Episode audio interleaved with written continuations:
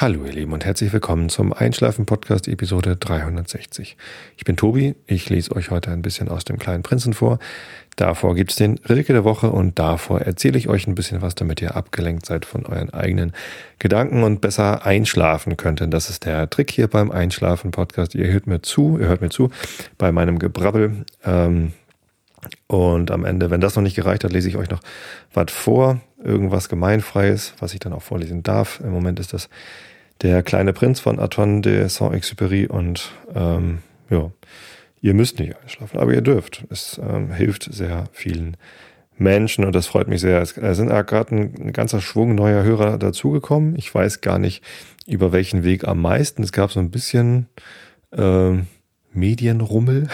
nee, nicht wirklich. Aber ähm, der Thele Jung hat ein Video mit mir gemacht auf dem 32C3 und dann hat die Maike Windemuth, die ich vorher gar nicht kannte, muss ich gestehen, äh, mich in ihrer Kolumne erwähnt im Stern und das haben ja auch viele Hörer geschrieben, die ich schon hatte und aber auch ein paar, äh, die mich vorher noch nicht kannten. Äh, unter anderem eine Reporterin vom Hamburger Abendblatt, die äh, in Sprötze wohnt, gleich nebenan. Ähm, und die hat mich am Sonntag besucht. Das heißt, da kommt auch noch mal was. Da können natürlich noch keine neuen Hörer gekommen sein aus dem Artikel äh, vom Abendblatt. Aber am Samstag, am Sonntag, am Samstag lief ein Interview mit mir im Deutschlandradio Kultur. Äh, genau, die, die, die ähm, Kolumne von der Frau Winnemuth war im Stern und ja, das war irgendwie so, eins kam so zum anderen und die, das Grundrauschen auf dem Server, der meine MP3s und AACs und so ausliefert, ist so ein bisschen in die Höhe gegangen. Deswegen nehme ich an, dass eine Menge neue Hörer dazugekommen sind und die wollte ich an dieser Stelle einfach mal ganz herzlich begrüßen äh, mit einem dezenten Hinweis darauf, dass äh, dies die Episode 360 ist. Ähm, das bietet sich jetzt eigentlich an, dass ich mal wieder Pi vorlese. 360 Grad hat einen Kreis und die Kreisfläche berechnet man mit Pi. Ähm, Mache ich aber nicht, das habe ich in einer anderen Episode mal ähm, angefangen. Natürlich nicht ganz. Hm, hm, ha, sehr lustig. Ähm, aber so ein bisschen. Ähm, soll heißen, es gibt noch 359 weitere Episoden. Die könnt ihr euch alle herunterladen auf einschlafen-podcast.de oder mit einem Programm, das Podcast runterladen kann, eurer Wahl, iTunes oder so. Allerdings erst ab 205 in diesem Feed ähm, alle Episoden davor sind in einem extra Feed, der Archiv heißt. Einschlafen Podcast Archiv. So nach und nach ziehe ich die auch alle in den neuen Feed um, aber ich habe da vor zwei Jahren oder wann ich das gemacht habe, ähm, mein System gewechselt und das dauert noch ein bisschen, das alles umzuziehen. Wenn ihr nur den neuen Feed habt, also zum Beispiel die Einschlafen Podcast App benutzt, was auch erstaunlicherweise immer mehr Leute tun, also es funktioniert auch sehr gut, äh, freut mich sehr. Ähm, das sollte ja eigentlich nur so eine Einstiegsdroge sein. Ich dachte eigentlich, die Leute benutzen die Einschlafen Podcast App, werden dann irgendwie Podcast-Fan und laden sich dann eine richtige Podcast-App runter, aber für viele scheint es so zu reichen und das ist natürlich fein. Also macht das ruhig, finde ich gut. Ähm, da äh, kommen so nach und nach die ersten Episoden dazu. Das heißt, wenn ihr da ganz runter scrollt in dem in der Einschlafen Podcast App oder wie gesagt einfach im aktuellen Feed, dann findet ihr auch die ersten Episoden. Die sind noch sehr komisch und ganz anders. Und wenn ich sie jetzt so nachhöre, im Abstand von fünf Jahren, denn vor fünf Jahren habe ich angefangen, ähm, ist das doch, ja, es, es hat sich weiterentwickelt und ich habe mich verändert und das ist gut so. Veränderung ist nicht immer gut, aber normal. Man kann sie nicht vermeiden. Ähm, die Entwicklung, die ich so durchgemacht habe in den letzten fünf Jahren, was das Podcasten angeht, finde ich doch ganz gut. Tja, hallo erstmal an alle Neuhörer, aber natürlich äh, von ganzem Herzen auch ein Hallo an alle, die mich schon länger kennen und schon länger begleiten auf dieser Reise durch das Podcastland. Genau. Ähm, was wollte ich denn eigentlich erzählen? Ja, äh, das Thema der heutigen Sendung könnt ihr unschwer am Episodenbild erkennen. Da hat Monja mir nämlich ein besonders schönes mal wieder gemacht mit einem blühenden Kirschbaum. Sieht aus wie eine japanische Kirsche, unter der ein meditierendes Schaf sitzt. Meditation ist so ein bisschen mein Thema gerade und Das passt aus verschiedenen Gründen. Ich kann mich äh, noch sehr lebhaft an den 32. Chaos Communication Congress in Hamburg erinnern, der, äh, wo ich am 29. Dezember letzten Jahres äh, in Hamburg war und mit Holgi einen Realitätsabgleich aufgenommen habe. Das ist ja mein anderer Podcast, den ich regelmäßig betreibe. Ich habe noch eine Reihe weitere. Klug steht das mit den Kindern, agiles Produktmanagement als Fachpodcast und Pappkameraden als was ich so sonst so noch machen will. Zum Beispiel Whiskyfässer kaufen mit meinen Hörern. Ähm, aber den Realitätsabgleich, den mache ich relativ regelmäßig, eigentlich so alle zwei Wochen. Und ähm, das war so der Jahresabschluss, den wir da gemacht haben, live mit Publikum, sehr, sehr schön. Ähm, und da wurden wir am Ende nach unserem äh, Ausblick für 2016 gefragt, was denn 2016 so passieren würde. Und meine Befürchtung, die ich dort geäußert hatte, war, dass das Thema Angst immer mehr in den Vordergrund rücken wird und leider immer mehr ähm, unser Leben bestimmen würde, zumindest mehr noch als im Jahr 2015. Ähm, meine, warum ich das geglaubt habe, war natürlich, dass im Moment sehr viele Flüchtlinge nach Deutschland kommen, viel mehr als ähm, zuvor und ähm, das versetzt viele Menschen in Angst. Äh, mich übrigens auch, äh, aus vielleicht anderen Gründen als äh, viele andere. Ähm, also mich versetzt es in Angst, weil diese Menschen ja vor etwas fliehen, vor dem sie sehr große Angst haben, sich in eine große Gefahr begeben auf der Reise hierher und dann hier sich in Sicherheit wähnen und wahrscheinlich auch sicherer sind, als sie es zu Hause sind, aber äh, eben nicht vollständig, denn die anderen, die Angst haben vor Flüchtlingen, vielleicht nicht mal vor den Flüchtlingen selbst, sondern vielleicht davor, was diese Flüchtlinge für ihr Leben bedeuten, ähm, die äh, sind diesen Flüchtlingen nicht gerade äh, wohlwollend gegenüber getreten. Äh, es gibt eine, eine stark gestiegene Anzahl an ähm, ja, Straftaten gegen Flüchtlinge oder Flüchtlingsheime. Und das ähm, versetzt mich in ganz große Angst um diese Menschen. Das ähm, finde ich sehr traurig. Noch trauriger finde ich, dass diese Angst, die in Deutschland vorherrscht und jetzt noch viel stärker wirkt, wird und wirkt, ähm, dass die offenbar dazu führt, dass tatsächlich sehr viele Menschen, ich habe in den Umfragen bis zu zehn Prozent gesehen, bereit sind, eine Partei zu wählen, ähm, die sich diese Angst zu Nutzen macht und sie noch befördert. Da gibt es ein paar Parteien, die das machen, aber am schlimmsten tut es die AfD. Und ähm, die spielen quasi mit der Angst, die freuen sich über die Angst und die befeuern sie, äh, wo sie es nur können und macht das auf eine populistische Art und Weise, die einfach nur äh, widerlich ist.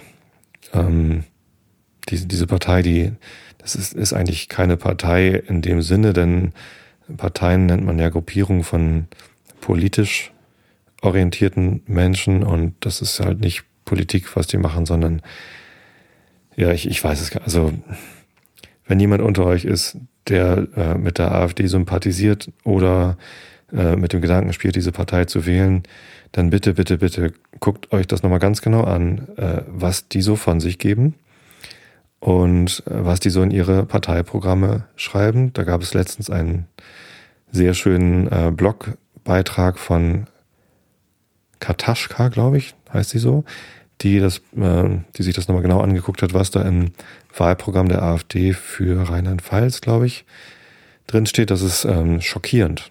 Die wollen die Meinungsfreiheit einschränken, äh, die wollen die Pressefreiheit einschränken, die wollen Deutschland isolieren. Ähm, und äh, ja, das, das, ist, das passt auch hin und vorne nicht zusammen, was die alles fordern. Das ist natürlich bei anderen Parteien auch manchmal so. Aber die AfD macht das nicht irgendwie aus Programm, sondern nur um weitere Angst zu erzeugen und ja, wie der Rattenfänger von Hameln irgendwie die, die ängstlichen Menschen in Deutschland hinter sich herzutreiben. Das ist eine, eine Sache der Angst. Ähm, Angst vor Veränderung. Nun ist es allerdings so, dass man gar nicht gegen Angst argumentieren kann. Was soll man dann machen, wenn man Angst hat? Ich habe ja auch Angst, vielleicht vor anderen Sachen als AfD-Wähler, aber äh, Angst ist auf jeden Fall da. Das ist ein ganz normales Gefühl, eine Emotion, ohne die wir nicht menschlich wären, glaube ich. Da gibt es ja dieses schöne Zitat von Yoda aus dem Film ähm, Star Wars, aus welchem Teil eigentlich? Ich glaube im zweiten Teil, äh, im zweiten Film, der erschienen ist, also in Episode 5, das Imperium schlägt zurück. Furcht führt zu Hass. Hass führt zu. Wie, wie ging das?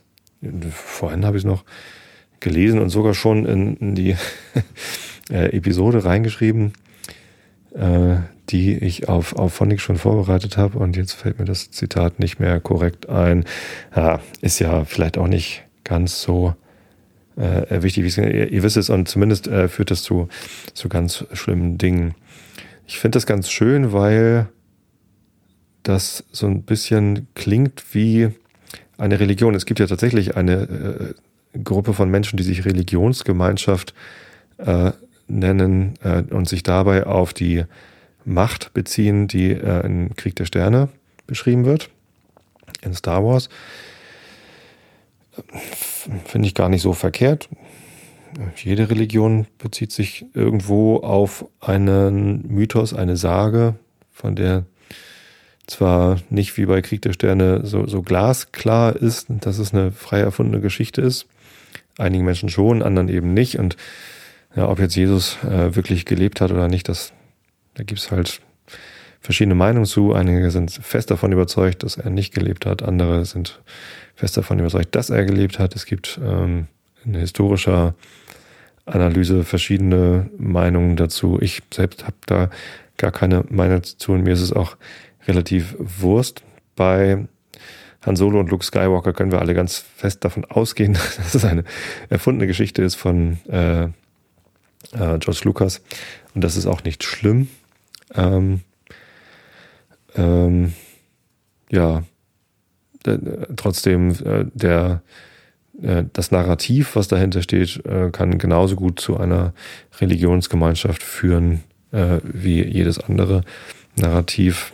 Im Christentum ist es ja so das Narrativ vom Jesus, der im Prinzip gesagt hat, seid doch mal alle nett zueinander.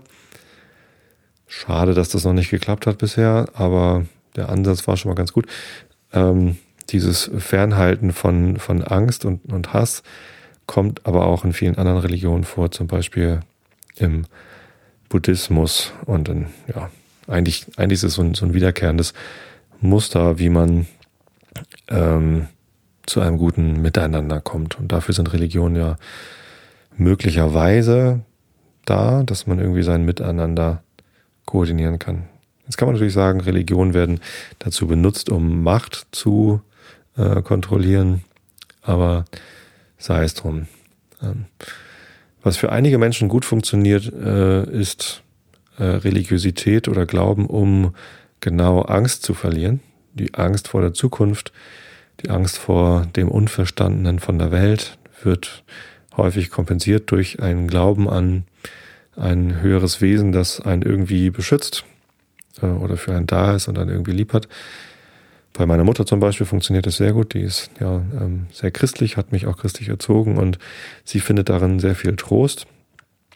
Ähm, für mich ist der Glauben und meine eigene Religiosität eigentlich immer eher, also ich, ich habe ja auch einen Glauben, ich bezeichne mich auch als religiös und ich bezeichne mich sogar häufig als Christ, weil ich eben christlich erzogen worden bin und weil sich mein heutiges Glaubensgefüge auch durchaus äh, im Christentum wiederfinden kann. Ich glaube an die große Kraft der Liebe ähm, und ähm, das ist kompatibel zur, zur christlichen Lehre. Nicht, nicht kompatibel zu dem, was viele Christen tun, aber immerhin. So.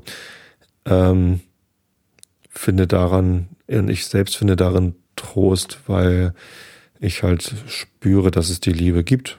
Ich liebe meine Frau, ich liebe meine Kinder und ich merke, dass das eine, eine Kraft ist, die aus uns heraus erwächst, die uns zu guten Dingen führt.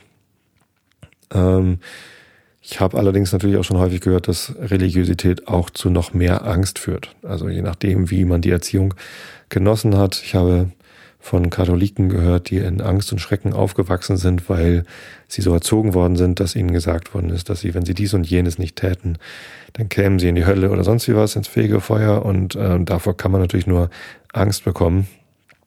Ähm, nicht hilfreich. Ja, denn sich von Angst leiten zu lassen, ist etwas anderes als ähm, die Angst als solche anzuerkennen und zu uns gehörig ähm, und sich dann aber eben nicht davon leiten zu lassen. Ich bin durchaus der Meinung, dass man Angst nicht loswerden kann. Also man äh, komplett angstfrei leben geht, glaube ich, nicht, sondern das ist irgendwie eingebaut in uns, dass es Angst immer wieder gibt. Ähm, aber man,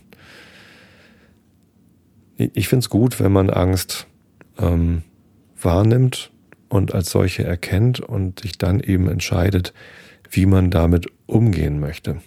Wenn man sich einfach nur von der Angst treiben lässt und meint, bestimmte Dinge zu tun, weil man Angst hat oder eben nicht zu tun, weil man Angst hat, dann ist das was anderes, als wenn man die Angst als solche erkennt und bewertet und sich dann entscheidet, ob man jenen Weg geht oder einen anderen. Und diese Entscheidung dann aber auf rationaler Ebene begründet.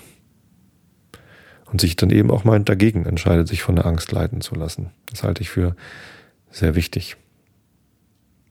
Genauso ist Liebe und Zuneigung natürlich äh, eine Emotion und damit irrational. Auch davon sollte man sich nicht alleine leiten lassen. Ist aber wahrscheinlich günstiger, als sich von Hass leiten zu lassen. Würde ich mal so stipulieren. Genau. Und jetzt ist natürlich die große Frage, wenn Angst sowas Normales ist und man sie nicht wegkriegen kann, wie kann man denn lernen oder üben, damit äh, umzugehen? Und das Gefühl als solches zu erkennen, aber sich nicht davon leiten zu lassen. Und das ist eine Übung, äh, mit der ich mich auch schon öfter mal beschäftigt habe und wo ich jetzt durch Zufall auf einem ganz anderen Wege, der mich auch gerade beschäftigt, nämlich meinem Rücken. Äh, ich habe, ich bin halt sehr groß und schwer. Äh, ich bin 1,97 Meter groß und wiege zurzeit 103 Kilo. Das ist ein bisschen mehr, als ich eigentlich wiegen möchte. Ich bin zwar nicht dick in dem Sinne, dass ich irgendwie eine riesen Plauze vor mir her schleppe, aber ich habe da so einen, so einen, kleinen Schwimmring um mich rum und der ist bestimmt nicht so hilfreich ähm, für äh, meinen Rücken. Ich bin außerdem Büromensch, Bürotäter, sitze viel am Schreibtisch und ähm, trainiere meine Rückenmuskulatur nicht äh, regelmäßig genug. Stattdessen durch die viele Tätigkeit im Sitzen ist die Bauchmuskulatur natürlich dann irgendwie verkürzt und ja, müsste mehr für meinen Rücken tun. Und letztens schrieb die Nele, Nele Heise, ähm, die ich sehr schätze, die, die schrieb auf Facebook äh, irgendwas äh, hier, äh, ihr lieben Schreibenden, was tut man denn bei akutem Rücken, Rückenproblem? Und da kamen halt äh, alle möglichen Tipps. Ähm, unter anderem schrieb Holger Klein, das ist ja jener Holgi, mit dem ich den Realitätsvergleich mache, ähm, oder irgendwie kam man auf Meditation. So. Ähm, und das ist witzig, ich, ich hatte mich schon, und es ging so um Yoga äh, als, als Rückenübung. Ähm, und Yoga sei aber häufig auch mit so esoterischem Schnicki-Schnacki und Touchy-Feely und keine Ahnung was äh, verbunden und das, äh, das mögen die Intellektuellen von heute nicht, um das mal äh, so zu sagen. Ähm, und dann ging es auch um, um Meditation, weil es irgendwie mit, mit Yoga zusammenhängt. Ähm, und ich kann das gut nachvollziehen. Ich hatte mich schon mal mit Meditation beschäftigt als junger Erwachsener. Wie alt mag ich gewesen sein? Das war so Anfang des Studiums, 95, 96. Und war auch mal bei einer bei einem Vortrag eines Yogis, eines, eines buddhistischen äh, Lehrers, der in der Universität Hamburg einen Vortrag gehalten hat. Und das war eher schrecklich. Da waren so ganz viele Fans von dem Typen. Ähm, und das war so, so euphorisch und ähm, und auch so übertrieben. Also es, es hatte so Bestandteile, die ich mir als aufgeklärten, rationalen Menschen halt nicht, äh, nicht erklären konnte. Und das hat man relativ häufig, wenn es um Meditationen geht. Und das, das gefällt mir dann auch immer nicht so sehr. Und Holgi hat dann aber eine App empfohlen, beziehungsweise das ist auch ein Buch und äh, sonst wie was. Das heißt Headspace von Andy, Andy Put, Putlington, nee, wie hieß der? Irgendwie so. Also wenn man nach Headspace und Andy sucht, dann findet man den sofort. Das ist ein Engländer, der in Asien ganz lange äh, die Kunst der Meditation gelernt und auch äh, in, in, Russland gelehrt hat. Jetzt lebt er in Kalifornien, hat ein Buch über Meditation geschrieben und äh, betreibt eben eine Firma, Headspace heißt die, die einen darin unterstützen soll. So, und diese App habe ich mal ausprobiert ähm, und das ist ähm, interessanterweise ein ganz ähnlicher Ansatz wie der, den ich von Alex Jäger, einem auch äh, geschätzten Freund und ehemaligen Kollegen, gelernt habe. Der hat äh, mal auf einem Workshop, äh, wo er ähm, ja, so, so, einen Kurs gegeben hat, eine Schulung, da hat er an, am Beginn eines jeden Vormittags oder Nachmittags eine zwei Minuten geführte Meditation mit uns gemacht. Und das hatte mir damals sehr gut gefallen. Ich habe das jetzt auch schon mal mit den Teams gemacht, die ich betreut habe. Aber ich bin da drin noch nicht ganz so gut. Ich muss das noch üben. Ähm, und diese geführte Meditation, vielleicht hatte Alex das sogar von diesem Andy. Der, ähm, da geht es ganz wenig um so Esoterik oder, oder sonst wie was, sondern es geht darum zu trainieren, ähm, sich selbst und seine Gedanken und seine Gefühle ähm, sich davon nicht so treiben zu lassen und hinreißen zu lassen, sondern quasi einen Schritt zurück zu machen und seine Gefühle äh, von außen zu betrachten. So. Der Andy hat dazu auch ähm, so Animationen ähm, machen lassen und hat versucht, das ähm, zu erklären. Ähm, und da sagt er, wenn man sich vorstellt, seine ganzen Gedanken und Gefühle und Sorgen und Nöte und Wünsche seien Autos. Und ähm, sein, der Kopf oder der Geist des Körpers ist eine große Autobahn, mehrspurig in ganz viele Richtungen oder sogar eine Kreuzung, dann ähm, soll man sich vorstellen, dass man eben nicht äh, über die Straße rennt oder Autos hinterher rennt oder sonst wie was, sondern dass man irgendwie so ein bisschen von der Straße weggeht und versucht, das Treiben auf dieser Straße von außen zu betrachten. Das heißt nicht, dass man und, und das Interessante ist, das heißt eben nicht, man soll versuchen, die Gedanken zu vertreiben und seinen Kopf leer zu bekommen, sondern es reicht halt vollkommen aus, ähm, die Gedanken äh, zu akzeptieren als, ja, sie sind da, ihnen vielleicht äh, einen, eine Bezeichnung zu geben, dass man irgendwie weiß, worum es da geht und irgendwie sich daran erinnert, dass man sich vielleicht später darum kümmert oder so, aber äh, sie dann eben äh, wieder ziehen zu lassen und eben nicht auf Krampf zu versuchen, seinen Kopf frei zu kriegen oder keine, keine Gefühle zu haben. Das funktioniert sowieso nicht, denn je stärker man so etwas probiert, desto schwieriger wird es, dahin zu kommen. Ja, und ähm, ich bin jetzt bei Tag 6 angekommen von einer zehntägigen Serie Take 10 heißt die. Also die App bietet einem geführte Meditation an, die man dann über den Kopfhörer genießen kann. Äh, leider auf Englisch. Ich weiß nicht, ob es sowas auch schon auf Deutsch gibt. Es gibt auch Konkurrenzangebote dazu. Äh, calm.com, also calm wie ruhig.com äh, ist äh, etwas ähnliches.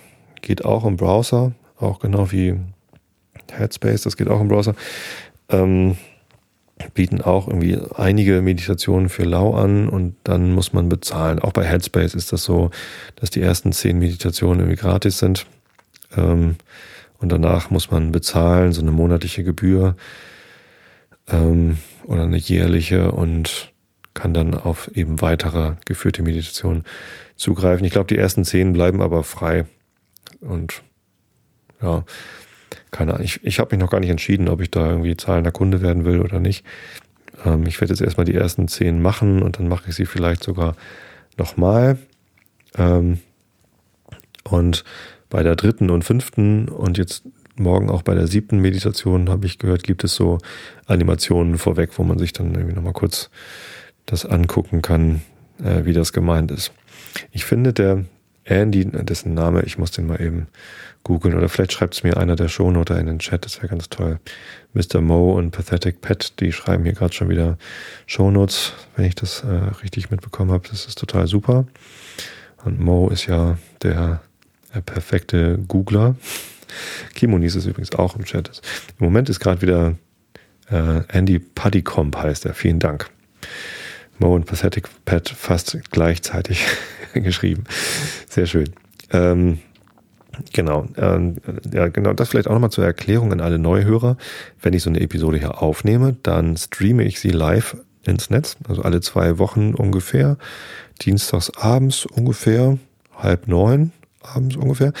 Ähm, könnt ihr auf streams.xenem.de einen Livestream finden vom Einschlafen Podcast und ähm, hier mal mir live zuhören. Einige Leute tun das äh, auch aus dem Grund, weil sie dann ähm, gerne mitschreiben und mir dann hinter die Mitschrift, also nicht wörtlich, sondern in Stichpunkten, mir zur Verfügung stellen. Das ist total super, denn dadurch bekommt ihr alle, also alle Hörer, ähm, Kapitelmarken. Das heißt, ihr könnt dann auch in einer Episode herumspringen und ähm, ja eben noch Notizen, worum es geht und Links und so weiter. Das ist total super. Shownoter sind ganz tolle Menschen, die, die tun ganz, ganz äh, Sinnvolles äh, und auch nur, weil sie Lust haben. Werden dafür nicht von mir bezahlt. Was ich manchmal bedauere. Andererseits, wenn ich es täte, wäre es ja irgendwie kein, dann wäre es halt nicht mehr so ein ähm, ja, freundschaftliches Hobby-Ding, was wir hier machen, so ähnlich wie wenn, wenn ihr mich bezahlen würdet fürs Podcasten, wäre es auch auf einmal ein Beruf und nicht mehr meine Freizeitbeschäftigung. Aber genauso wie ihr mich beschenken könnt mit, mit Dingen oder Geld oder so, könnt ihr auch die Shownoter beschenken. Und auf einschlaf-podcast.de findet ihr unter jeder Sendung die Shownoter, die mitgewirkt haben, äh, inklusive ihrer Flatterlinks und Amazon-Wunschzettel. Und von Monja, die das Episodenbild macht, natürlich auch bitte beschenkt vor allem auch diese. Ich bekomme schon so viele Geschenke. Ich werde ganz, ganz toll unterstützt von euch allen. Ähm, mehr als genug. Das ist total schön. Ähm, ähm, bitte denkt auch an die anderen, die hier mitmachen. Ich mache den Einschlafen-Podcast ja gar nicht mehr alleine, sondern es ist mehr so ein, ein Team-Effort eigentlich, ohne dass es ein wirkliches Team wäre. Ja, jetzt habe ich mich schön verstrickt äh, und weiß schon nicht mehr. Ach so, genau, ich war bei Andy Party kommt. Deswegen habe ich hier eben auf den, auf den Chat geguckt. Headspace. Ähm, ich finde, der macht das sehr, sehr gut. Ich habe bei calm.com auch einmal reingehört. Was die anders machen ist, die haben noch so Naturgeräusche im Hintergrund. Das ist nicht schlecht, aber die äh, Stimme ist ein bisschen anders. Das ist eine weibliche Stimme bei calm.com und ähm, das wirkt so merkwürdig zusammengeschnitten.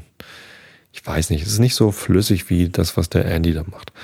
Ähm, der, das ist auch nicht flüssig, der macht auch lange Pausen, aber es hört sich sehr authentisch an, sehr nah. Es ist so ein bisschen so wie das, was ich hier auch mache. Ähm, spricht einer allein ins Mikrofon rein, ohne irgendwelche weiteren Geräusche. Kann man auch ganz fantastisch zu einschlafen wahrscheinlich, wenn einem zehn Minuten reichen. Äh, obwohl es mich beim Meditieren äh, mit der App schon so ein, teilweise wieder aufgeschreckt hat, dass er dann nach einer Minute Pause auf einmal doch wieder was sagt. Ich glaube, ich könnte dazu nicht so gut einschlafen, aber geht vielleicht auch. Könnte mal ausprobieren. Tja, ähm, die Meditationen, die dort angeboten werden, die zehn, also die sechs, die ich bisher gemacht habe, die laufen alle ähm, nach dem gleichen Muster. Man fängt an, setzt sich aufrecht hin, ähm, in einer bequemen Position, macht ein paar tiefe Atemzüge, ähm, bei denen man durch den Mund ausatmen soll. Ich finde das immer ein bisschen ähm, ja, unbequem. Ich mag ungern durch den Mund ausatmen. Ich mag eigentlich lieber durch die Nase atmen, ein und aus. Ähm, Das hat mich dann am Anfang irritiert, aber man gewöhnt sich dran. Man darf auch dann, sobald die Augen zu sind, und das macht man dann irgendwie, indem man ein paar Mal tief geatmet hat, ähm, macht man die Augen zu und ähm, dann darf man auch wieder in seinem normalen Rhythmus atmen. Ähm, macht dann so äh, kurz Konzentrationsübungen auf, wie fühle ich mich gerade an, äh, wie fühlt sich mein Gewicht an, das mich gegen den Stuhl drückt und meine Füße auf dem Fußboden. Macht dann äh, so ein, achtet mal auf die Geräusche um einen herum, was hört man dann gerade so? Ähm, lässt diese Geräusche einfach geschehen. Ganz viel dabei zielt darauf ab, dass man übt, ähm, an der Situation gerade nichts zu verändern, sondern sie so hinzunehmen, wie sie eben ist. Also auch wenn es mal irgendwie zwickt oder so, dann soll man wahrnehmen, dass es zwickt, aber nichts notwendigerweise dran ändern. Ähm, und wenn man Geräusche hat, äh, muss man die ja auch nicht unbedingt verdrängen oder so, sondern man akzeptiert, dass sie da sind. Danach fokussiert man sich äh, wieder auf sich selbst, auf seinen Körper, seine Befindlichkeiten, scannt sich einmal so von Kopf bis Fuß durch, wie fühlt sich, fühlen sich die einzelnen Körperteile an, äh, wo bin ich vielleicht verspannt, wo bin ich ganz entspannt ähm, und kommt dann äh, wieder zum Atem, zählt zu seine Atemzüge, äh, bis man dann völlig loslässt und ähm, den Kopf tun lässt, was auch immer er tun möchte. Das ist ganz erstaunlich. Bei allen sechs Meditationen, die ich da bisher gemacht habe, ähm, habe ich anders auf diese Anweisung reagiert. Jetzt ähm, doch bitte den Kopf das machen zu lassen, was er machen möchte, also denken oder oder sich verstricken oder eben nicht oder was auch immer. Ähm, das ist das ist ganz interessant. Ich habe auch in komplett unterschiedlichen Situationen meditiert. Mal abends, mal morgens, mal in Ruhe, mal einmal sogar in der Bahn. Ähm, das funktioniert alles unterschiedlich. Letztendlich ist das, glaube ich, also mein, mein, mein, mein jetziger Eindruck von dem, was der Andy da macht mit Headspace, ähm, dass, dass man ein, ein ganz gutes äh, Werkzeug erlernt, das relativ einfach zu erlernen ist, aber schwierig zu meistern. Gibt ja so Sachen, die kann man ganz schnell, die, die Basics kann man ganz schnell erlernen, aber es dann meisterlich zu beherrschen, dauert halt Jahre der Übung oder ein ganzes Leben. Bogenschießen zum Beispiel. Bogenschießen ist gar nicht so schwierig. Die, die Basics, wie man so einen, so einen Recurve-Bogen, mit dem ich auch mal geschossen habe, muss ich mittlerweile sagen. Ich schieße da leider echt nicht regelmäßig mit. Das ist eigentlich ein schöner Sport, aber ähm, ja, man muss sich da eben mal eine Stunde oder anderthalb Ruhe für nehmen und das mache ich leider viel zu selten. Wäre wahrscheinlich auch ganz gut für meinen Rücken. Ist auch eine schöne Art zu meditieren. Genau, wie man den Bogen hält, äh, ist natürlich ein bisschen, ja, muss man, muss man erlernen äh, und wie man äh, ihn richtig bedient, also wie man ihn spannt und wie man den Pfeil löst und so. Das muss man alles ähm, äh, üben, aber wenn man es dann kann, dann ist man noch lange nicht gut, sondern man muss dann ganz oft üben. Und das ist recht eintönig. Ist nicht so wie beim Fußballtraining, dass man die verschiedensten Sachen trainiert und immer mal was Neues auch dazu kommt, sondern ähm, man muss halt das Gleiche immer, immer wieder tun, um es irgendwann richtig gut zu können. Ich glaube, so ist es bei der Meditation auch, wenn man irgendwie, das Ziel ist ja, dass man es schafft, in seinem Kopf, in seinem Geist den Freiraum zu gewinnen, um ähm, all die Sachen, die darin vorgehen, seien es Gedanken oder Gefühle, mit ausreichend Abstand zu betrachten, um äh, dann in, in, Ruhe Entscheidungen treffen zu können oder um sich eben gerade nicht verrückt zu machen. Ich glaube, dass es ein sehr, eine sehr gute Möglichkeit ist, äh, vor allem auch gerade mit Angst umzugehen. Für mich zumindest. Also für mich, glaube ich, funktioniert das ganz gut. Ich weiß, dass ich in einer sehr privilegierten Situation bin und wenig Angst haben muss. Ich äh, lebe in verhältnismäßigem Reichtum, äh, nicht auf Deutschland bezogen, aber auf den Rest der Welt. Ich habe eine Familie, die äh, keine Sorgen um Ernährung haben muss. Äh, wir haben ein Haus, das wir irgendwie abbezahlen können. Ähm, wir haben Jobs, meine Frau und ich, die relativ sicher sind. Das ist irgendwie, ja, also ich brauche vor nichts großartig Angst haben. Meine größte Angst ist wahrscheinlich, dass ich meine Kinder oder meine Frau verliere.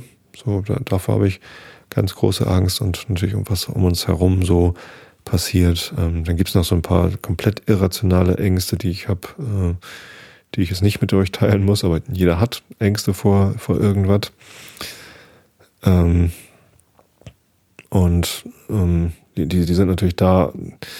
Das ist was anderes als ähm, Leute, die in Kriegsgebieten leben und die Angst haben oder die, die Krankheiten haben und Angst haben oder so. Oder bei denen Angst zur Krankheit geworden ist. Ähm, denen geht es natürlich äh, deutlich schlechter als mir. Ähm, da bin ich ziemlich fein raus. Aber dennoch, also ich glaube, für mich funktioniert das ganz gut. Ich glaube nicht, dass das für alle funktioniert. Ich bin sogar am Zweifeln, ob es denjenigen, die da Pegida hinterherlaufen oder, oder gar die AfD wählen oder anderen äh, Dünnsinn machen, ähm, dass denen sowas helfen könnte, weiß ich nicht mal. Vielleicht. Man muss wahrscheinlich ein gewisses Maß an, an Abstand schon äh, zu seinen äh, Gefühlen wünschen. Ich nehme an, dass die Leute, die sowas machen, sich gar nicht Abstand zu diesen Gefühlen wünschen.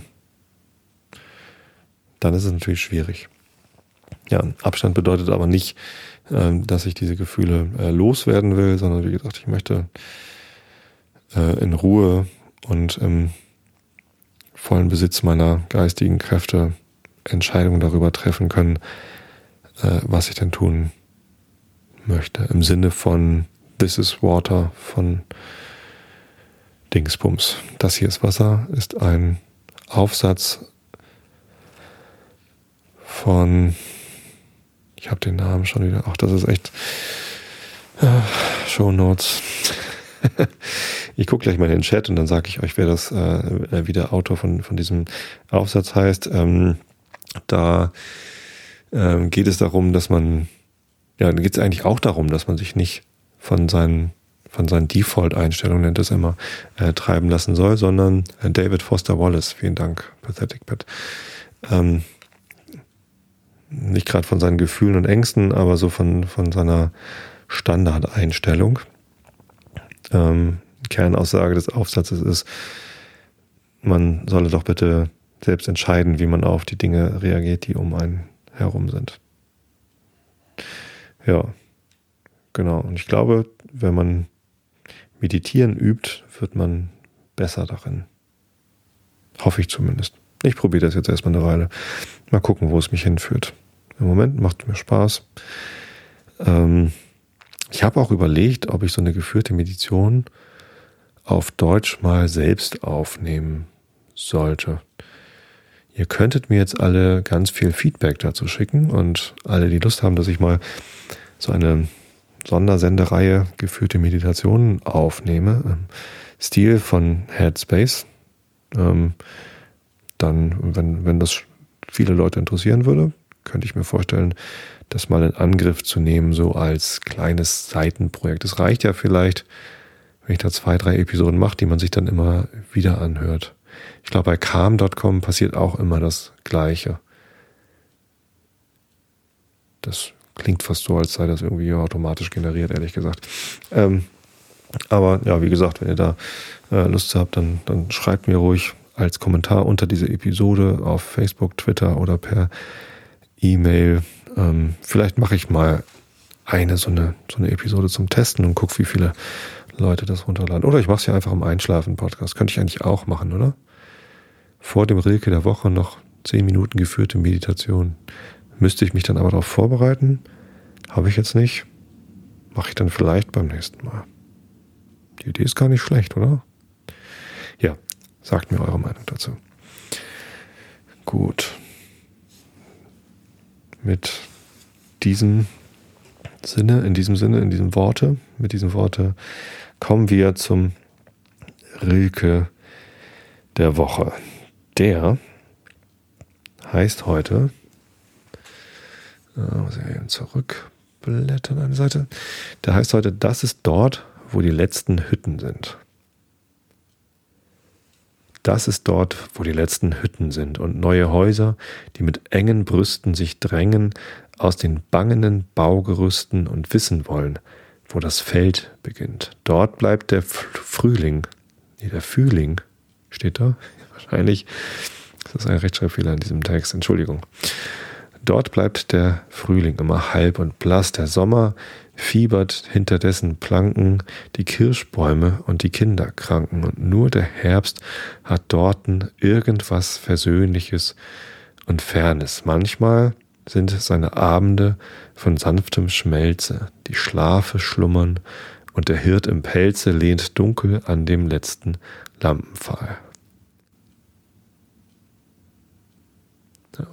Was ich übrigens immer sehr schön finde, ist, wenn das, was ich vorlese am Ende einer Episode, irgendwie einen Bezug hat zu dem, was ich vorher gesagt habe. Und hier äh, kommen jetzt Kirschbäume vor, die ich am Anfang der Episode äh, erwähnt habe, weil die Monja sie in das Episodenbild reingemalt hat. Ich glaube nicht, dass die Monja vorher den Rilke der Woche gelesen hat, um herauszufinden, was auf das Episodenbild muss, sondern das ist äh, ein Zufall. Ich finde auch, dass blühende Kirschbäume sehr gut zum Thema Meditation passen. Ich höre nämlich gerade selber zum Einschlafen das Hörbuch Der Zeitdieb von Terry Pratchett. Und beim Zeitdieb kommen auch Mönche vor, ähm, die auch in einem Tal leben, in dem immer die gleiche Jahreszeit ist und es gibt immer blühende Kirschbäume. Das passt irgendwie. Also äh, blühende Kirschbäume und Meditation. Und ähm, der, der eine Mönch, Luce, der beschwert sich irgendwann, dass es nie Kirschen gibt, weil die Bäume halt immer nur blühen. Es ist immer die gleiche Jahreszeit. Und äh, es gibt nie reife Kirschen. Ist natürlich ähm, auch schade. Aber der Luce wird wohl damit klarkommen müssen. So, Jetzt kommt Antoine de Saint-Exupéry, der kleine Prinz. Wir sind bei 53 Prozent schon angekommen. Wir sind über die Hälfte des Buches äh, im Kapitel 16 angelangt. Augen zu und zugehört. Der siebte Planet war also die Erde. Die Erde ist nicht irgendein Planet. Man zählt 111 Könige, wenn man wohlgemerkt die Stammeshäuptlinge nicht vergisst, 7000 Geografen, 900.000 Geschäftsleute, 7,5 Millionen Säufer, 311 Millionen Eitle und alles in allem also rund 2 Milliarden Erwachsene. Um euch eine Vorstellung von den Maßen der Erde zu geben, muss ich euch sagen, dass man dort vor der Erfindung der Elektrizität auf allen sechs Kontinenten zusammen eine regelrechte Armee von 462.511 Laternenanzünder im Dienst hatte. Aus einigem Abstand betrachtet wirkt das prachtvoll. Die Bewegungen dieser Armee waren koordiniert wie die eines Opernballetts. Den Reigen begannen die Anzünder aus Neuseeland und Australien. Wenn sie ihre Lampen angezündet hatten, gingen sie schlafen. Dann, als nächstes in der Reihe, betraten die Laternenanzünder von China und Sibirien die Szene.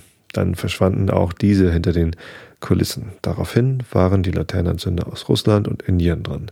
Dann die von Afrika und Europa, dann die von Südamerika, dann die von Nordamerika und niemals irrten sie sich in der Reihenfolge ihres Auftritts. Es war grandios. Bloß der Anzünder der einzigen Laterne am Nordpol und sein Kollege mit der einzigen Laterne am Südpol führten ein Leben voll Müßiggang und Bummelei. Sie arbeiteten zweimal im Jahr. Kapitel 17 wenn man gewitzt sein will, kommt es vor, dass man ein bisschen lügt. Ich war nicht ganz ehrlich, als ich euch von den Laternenanzündern erzählte. Es könnte sein, dass ich jemanden, der unseren Planeten nicht kennt, ein falsches Bild vermittle. Die Menschen nehmen nur sehr wenig Platz auf der Erde ein. Wenn sich die zwei Milliarden Einwohner, die auf der Erde leben, aufrecht und ein wenig gedrängt hinstellen würden, wie bei der, äh, wie bei der nee, wie bei einer Versammlung, kämen sie auf einem öffentlichen Platz von 20 Meilen Länge und 20 Meilen Breite ohne weiteres unter. Man könnte die Menschheit auf der kleinsten Insel des Pazifiks zusammenfärchen. Die Erwachsenen werden euch das gewiss nicht glauben. Sie bilden sich ein, dass ihnen viel Platz zusteht. Sie halten sich für wichtig wie die Affenbrotbäume. Gebt ihnen also den Rat, es auszurechnen. Sie lieben Zahlen, das wird ihnen gefallen. Aber verschwendet eure Zeit nicht mit dieser Strafarbeit. Es ist zwecklos, glaubt mir. Als der kleine Prinz dann auf der Erde ankam, wunderte er sich ziemlich, niemanden zu sehen. Er fürchtete schon, sich im Planeten geirrt zu haben, als sich ein mondfarbener Kringel im Sand bewegte. Gute Nacht, sagte der kleine Prinz aufs Geratewohl. Gute Nacht, sagte die Schlange. Auf welchem Planeten bin ich gefallen? fragte der kleine Prinz. Auf die Erde in Afrika, antwortete die Schlange. Ah, es ist also niemand auf der Erde? Hier ist die Wüste. Niemand ist in den Wüsten. Die Erde ist groß, sagte die Schlange. Der kleine Prinz setzte sich auf einen Stein und richtete seinen Blick hinauf zum Himmel. Ich frage mich, sagt er, sagte er, ob die Sterne leuchten, damit jeder eines Tages den seinen, wieder, den seinen wiederfinden kann. Schau meinen Planeten an. Er ist genau über uns, wie weit weg er doch ist. Er ist schön, sagte die Schlange. Was machst du hier? Ich habe Schwierigkeiten mit einer Blume, sagte der kleine Prinz. Ah, sagte die Schlange, und sie schwiegen. Wo sind die Menschen? fragte der kleine Prinz weiter. Man ist ein bisschen einsam in der Wüste. Man ist auch einsam, äh, man ist auch bei den Menschen einsam, sagte die Schlange. Der kleine Prinz betrachtete sie lange.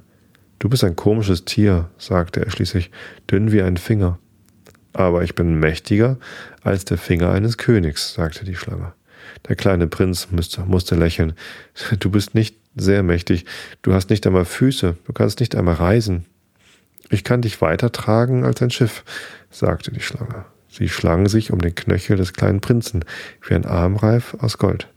Wen ich berühre, den gebe ich der Erde zurück, der er entsprungen ist, sagte sie noch. Aber du bist rein und du kommst von einem Stern. Der kleine Prinz antwortete nichts. Du tust mir leid, schwach wie du bist auf dieser Erde aus Granit. Ich kann dir helfen eines Tages, wenn du dich zu sehr nach deinem Planeten sehnst. Ich kann. Oh, ich hab schon verstanden, sagte der kleine Prinz. Aber weshalb sprichst du immer in Rätseln? Ich löse sie alle, sagte die Schlange, und sie schwiegen. Es ist da ein Bild vom kleinen Prinzen in der Wüste. Die Schlange ist daneben. Und oben leuchtet ein Stern. Kapitel 18 der kleine Prinz durchquerte die Wüste und begegnete nur einer Blume, einer Blume mit drei Blütenblättern, einer ganz unbedeutenden Blume. Guten Tag, sagte der kleine Prinz. Guten Tag, sagte die Blume. Wo sind die Menschen? fragte der kleine Prinz höflich. Die Blume hatte einmal eine Karawane vorbeiziehen sehen. Die Menschen? Es gibt, glaube ich, sechs oder sieben. Ich habe sie vor Jahren gesehen. Aber man weiß nie, wo man sie findet. Der Wind treibt sie herum. Ihnen fehlen Wurzeln, das ist sehr lästig für Sie. Adieu, sagte der kleine Prinz. Adieu, sagte die Blume. Kapitel 19 Der kleine Prinz bestieg einen hohen Berg. Die einzigen Berge, die er bis dahin gekannt hatte, waren die drei Vulkane, die ihm bis zum Knie gingen, und der erloschene Vulkan, den erloschenen Vulkan benutzte er als Hocker. Von einem Berg so hoch wie diesem, sagte er sich also, werde ich mit einem Blick den ganzen Planeten und alle Menschen sehen. Aber er sah nichts als schroffe Felszacken. Da ist jetzt ein Bild von dem kleinen Prinzen auf einem sehr spitzen Berg. Guten Tag, sagte er aufs Geratewohl. Guten Tag, guten Tag, guten Tag, antwortete das Echo. Wer seid ihr? sagte der kleine Prinz. Wer seid ihr? Wer seid ihr? Wer seid ihr? antwortete das Echo. Seid meine Freunde, ich bin allein, sagte er. Ich bin allein, ich bin allein, bin allein, antwortete, antwortete das Echo. Was für ein komischer Planet, dachte er da. Er ist ganz trocken und ganz zackig und ganz salzig, und den Menschen mangelt es an Fantasie. Sie wiederholen, was man ihnen sagt. Zu Hause hatte ich eine Blume, sie sprach immer als erste. Kapitel 20 aber schließlich, nachdem der kleine Prinz lange über Sandsteine und Schnee gelaufen war, entdeckte er endlich eine Straße. Und Straßen führen alle zu den Menschen. Guten Tag, sagte er. Es war da ein blühender Rosengarten. Guten Tag, sagten die Rosen. Der kleine Prinz schaute sie an. Sie sahen alle aus wie seine Blume. Wer seid ihr? fragte er sie verblüfft. Wir sind Rosen, sagten die Rosen. Ach, sagte der kleine Prinz. Und er fühlte sich sehr unglücklich. Seine Blume hatte ihm erzählt, sie sei im ganzen Universum die einzige ihrer Art.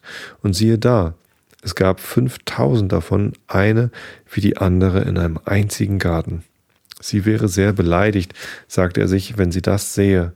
Sie würde fürchterlich husten und so tun, als würde sie sterben, um der Lächerlichkeit zu entgehen. Und ich müsste so tun, als pflegte ich sie, denn wenn nicht, ließe sie sich wirklich sterben, nur um mich auch noch zu demütigen. Dann sagte er sich noch, ich hielt mich für reich dank einer einzigen einzigartigen Blume, doch besitze ich nur eine gewöhnliche Rose, sie und meine drei Vulkane, die mir bis ans Knie reichen und von denen einer vielleicht für immer erloschen ist. Das macht aus mir keinen besonders großen Prinzen. Und er legte sich ins Gras und weinte. Auch davon gibt es hier ein Bild. Das ist zwar sehr traurig, aber damit höre ich jetzt auf, denn im nächsten Kapitel kommt der Fuchs. Und das lese ich euch dann nächstes Mal vor. So, ich wünsche euch allen eine gute Nacht, eine gute Woche, zwei gute Wochen bis zur nächsten Episode. Wenn ihr diese Episode durch habt und nicht einschlafen könnt, dann probiert es mal mit geführter Meditation. Ich bin sicher, es gibt noch weitere Angebote außer Headspace und Calm.com. Oder hört euch einfach ältere Episoden an. Wie gesagt, 360 sind es mit dieser. Und ja, ich wünsche euch immer genügend Ruhe und Kraft, um eure Gefühle als solche zu erkennen und euch gut überlegen zu können, ob und in welcher Art ihr euch davon treiben lassen wollt oder eben nicht in euren Taten. Und damit wünsche ich euch, wie gesagt, eine gute Zeit, gute Nacht. Ich hab euch alle lieb. Bis zum nächsten Mal.